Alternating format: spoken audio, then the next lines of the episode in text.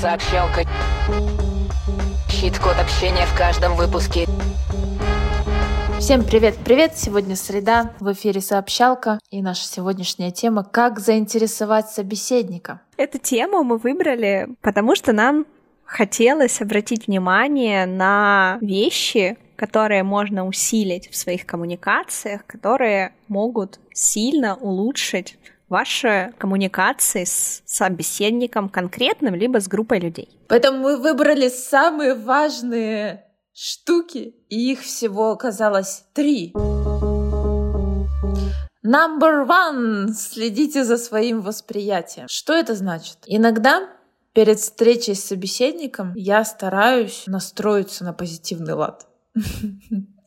Я стараюсь это часто делать, как бы отключиться от своих повседневных дел, от задач, которые я до этого делала. Пытаюсь минутку для переключения настроиться, подумать о нем. И это очень сильно помогает для того, чтобы оказаться на волне собеседника, оказать ему с первых минут разговора должное внимание. А как ты следишь за своим восприятием? Я очень часто, кстати говоря, прихожу сразу заранее негативно настроенная на какую-то встречу. Такая я очень грампикет в этой жизни вообще, в принципе. Я чаще всего думаю о конкретном человеке. То есть с кем я начинаю говорить, и вспоминаю о том, какой он клевый и почему мне нравится на самом деле с ним коммуницировать. Потому что я чаще всего вот это вот такая злая и неприятная, просто из-за того, что мне из дома надо выйти. А я не очень-то хотела, но потом прикольно время с людьми провожу. Поэтому я настраиваюсь и стараюсь обращать внимание только на те вещи, которые мне нравятся. Классные какие-то ну, просто меняю фокус восприятия. Это так, конечно, легко сказать, то, что, типа, ой, поменяйте фокус восприятия. У меня это автоматически. Если я хочу, я могу обращать внимание только на хорошее, а могу обращать внимание только на плохое, но это проще. Прием, который я взяла из своего театрального прошлого, это представить в груди у себя солнышко. Это я всегда делаю перед выступлениями всякими разными. Иногда, когда не забываю перед записью сообщалки. И это очень хорошо для того, чтобы переключиться и подготовиться к встрече какой-то. Э, без разницы, где это, в зуме или вживую. Ты представляешь, что у тебя в зоне солнечного сплетения солнышко, и свет из него идет и распространяется все дальше и дальше. Чем ты сильнее сможешь это представить, тем у тебя будет позитивнее настрой. Этот нехитрый способ, в принципе, он работает быстро, и так можно уравновесить все бури, которые у нас бушуют в нашей душе, и расположиться к собеседнику.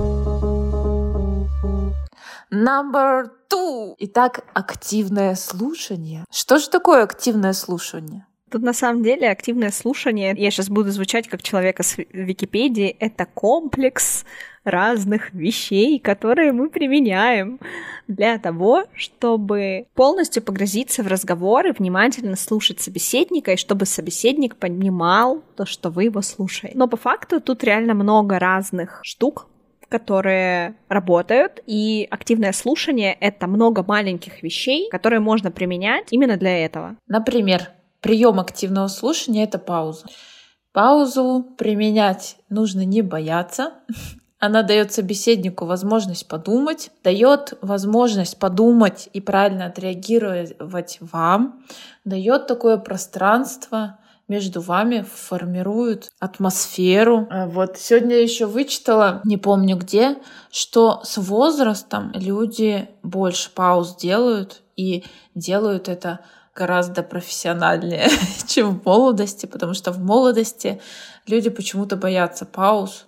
Им кажется, что они как-то выглядят во время пауз не так или еще как-то. Есть просто же такая штука, знаешь, типа то, что если пауза, есть внутреннее ощущение, что это какая-то неловкая пауза, ее срочно нужно заполнить чем-то, и ты ляпаешь какую-то ерунду. А вообще хороший разговор — это неспешный разговор. Следующее, что можно использовать для активного слушания, это уточнение. Чаще всего это переспрашивание или просьба уточнить что-то, если вы не поняли, или какие-то вещи, которые можно истолковывать по-разному, вы хотите уточнить, что конкретно в этом случае имел в виду собеседник. Да, ну и второй случай, мне кажется, уточнение — это пересказ. Это когда ты изложенное собеседником повторяешь, при этом подчеркиваешь главное, что тебе показалось главным. И, во-первых, это показывает то, что ты слушаешь внимательно. Во-вторых, человек убеждается, подтверждает тебе, что ты его понял правильно. И это сказывается вообще дальше на, на всем ходе коммуникации. Если вы постоянно сверяетесь в ходе диалога на сложных вещах, то у вас не возникнет проблем. Следующее — это развитие мысли. Здесь важно обратиться на всякий случай, прям на всякий на всякий, к нашему другому выпуску подкаста про перебивание, чтобы разделить то, что говорим мы здесь, и то, что является перебиванием. Здесь, что мы имеем в виду, это помочь человеку развить мысль. И здесь могут быть разные способы. Это могут быть как уточняющие вопросы, о которых мы говорили выше.